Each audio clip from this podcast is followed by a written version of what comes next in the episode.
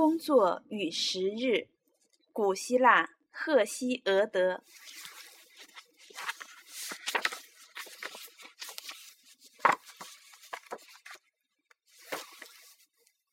皮埃里亚擅长赞歌的缪斯神女，请你们来这里，向你们的父神宙斯倾吐新曲，向你们的父神歌颂。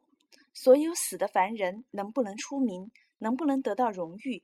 全依伟大宙斯的意愿，因为他既能轻易地使人成为强有力者，也能轻易地压抑强有力者；他能轻易地压低高傲者，抬高微贱者，也能轻易地变曲为直，打倒高傲者。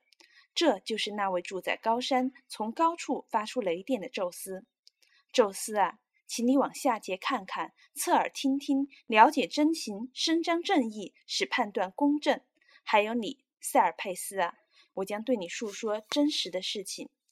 大地上不是只有一种不和之神，而是有两种。一种不和，只要人能理解它，就会对它大唱赞词；而另一种不和，则应受到谴责。这是因为他们的性情大相径庭。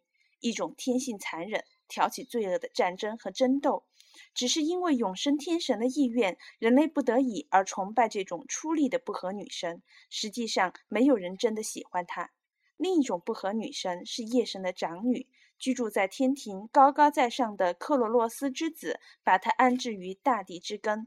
她对人类要好得多。她刺激怠惰者劳作，因为一个人看到别人因勤劳而致富，因勤于耕耘栽种而把家事安排得顺顺当当时，他会因羡慕而变得热爱工作。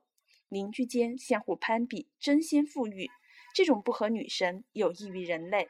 陶工与陶工竞争，工匠和工匠竞争，乞丐嫉妒乞丐，歌手嫉妒歌手。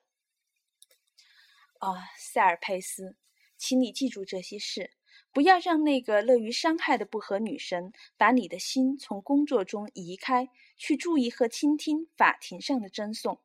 一个人如果还没有把一年的粮食、大地出产的物品、德莫特尔的谷物及时收出家中，他是没有什么心思上法庭去拌嘴和争讼的。当获得丰足的食物时，你可以挑起诉讼以取得别人的东西，但是你不会再有机会这样干了。让我们用来自宙斯的也是最完美的公正审判来解决我们之间的这个争端吧。须知，我们已经分割了遗产，并且你已获得并拿走了较大的一份，这极高的抬高了乐意审理此类案件、热衷于受贿的王爷们的声誉。这些傻瓜，他们不知道一半比全部多多少，也不知道以草芙蓉和长春花为生有什么幸福。